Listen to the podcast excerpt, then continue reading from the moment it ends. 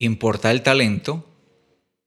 ¿Hay herramientas para ser personas más productivas? Eh, ¿Cómo organizar el tiempo para ser más productivos? ¿Cómo aprender de una adversidad? ¿Cómo ser productivos incluso desde casa o en nuestros asuntos laborales? En este episodio te cuento cómo aprender del talento versus el trabajo duro. Y si te dedicas a la música para que reflexionemos un poco más sobre ese talento natural versus las personas que se esfuerzan ¿Qué importa más, el talento o el entrenamiento constante? De eso hablaremos en este episodio.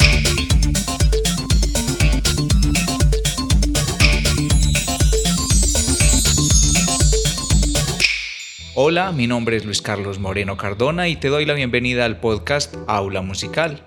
Pensamiento musical, innovación y crecimiento. Me complace que estés escuchando este podcast este es el episodio número 23 realizado desde Medellín, Colombia. Para comunicarte conmigo lo puedes hacer a través de las redes sociales, buscándome con el nombre Luis Carlos Moreno Cardona o con la palabra aula musical. Así me encuentras en Facebook, Twitter, Instagram y YouTube. Hoy te voy a hablar acerca de esas dos circunstancias que hay entre las personas que son muy talentosas y las personas que tienen que esforzarse mucho más. ¿En cuál de las dos circunstancias te encuentras?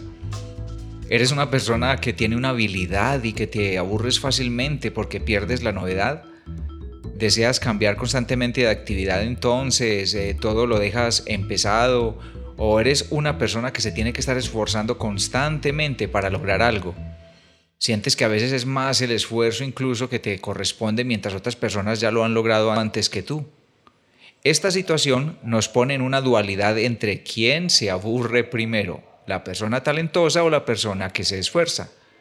Si la persona talentosa que pierde el interés por algo nuevo que está conociendo, esta persona que de pronto siente que algo es demasiado fácil y por eso lo ve insignificante, o si la persona que cada día se tiene que ir esforzando. La influencia de los medios tecnológicos de información tienen mucho que ver en esta situación. Ahora con el uso de la tecnología como medio para obtener la información, ya sea a través de un celular, una computadora, los medios de comunicación, nuestro cerebro se ha estado adiestrando para que constantemente esté recibiendo información nueva. Esta información la procesa rápidamente, casi inmediatamente después de que se produce el suceso. De esa manera, las notificaciones en nuestros dispositivos están de alguna manera predisponiendo nuestro cerebro para que esté cambiando constantemente de actividad para que algo nuevo les llame la atención y de esa manera se corre un alto riesgo de que nos desconcentremos de la actividad que estamos realizando en el momento o que no la avancemos de manera suficiente para lograr un objetivo más duradero.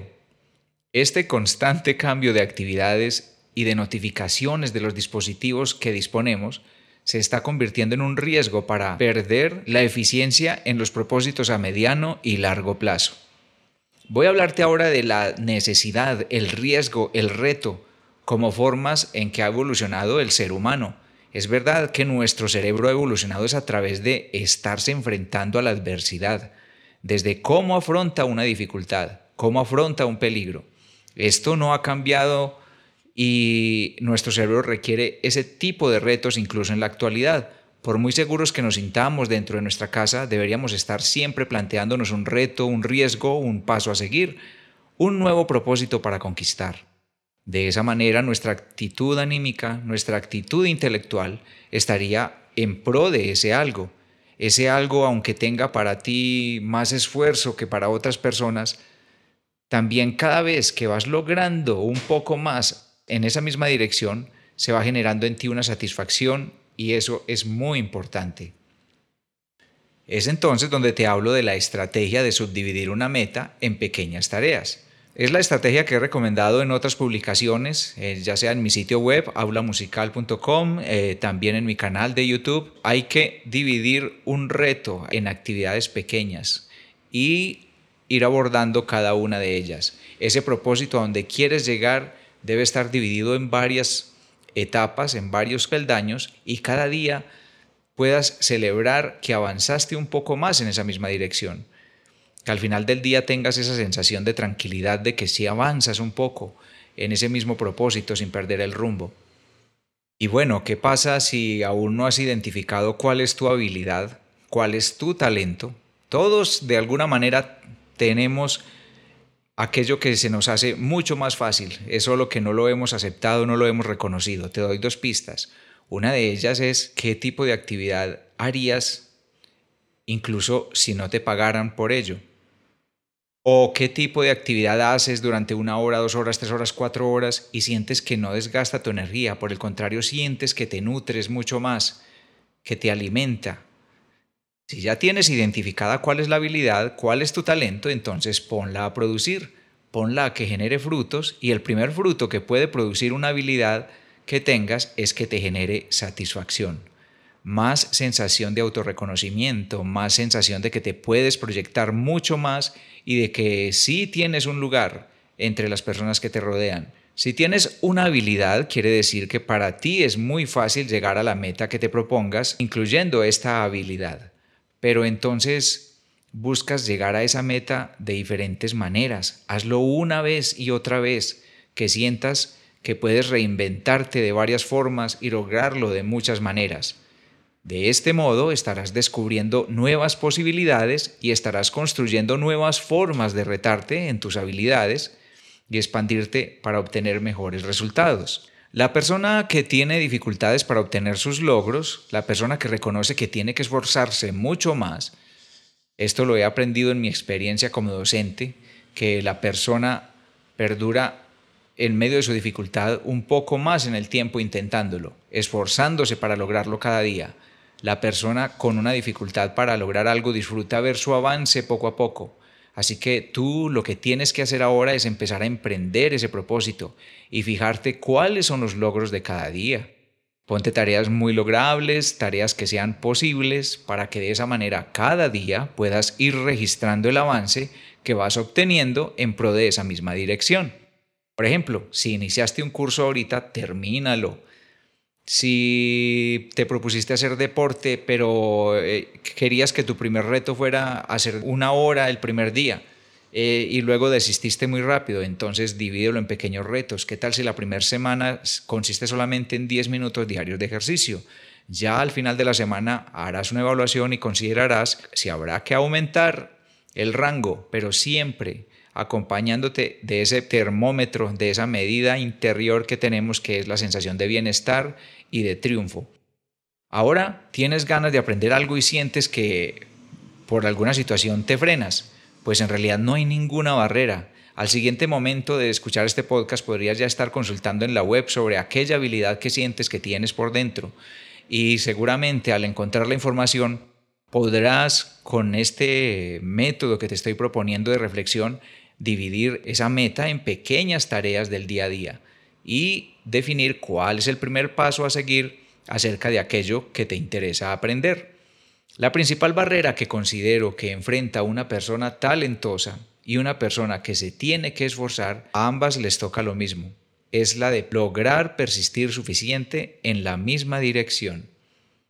Vamos a hablar ahora de la adversidad o dificultad que podamos tener para que la convirtamos en nuestra oportunidad.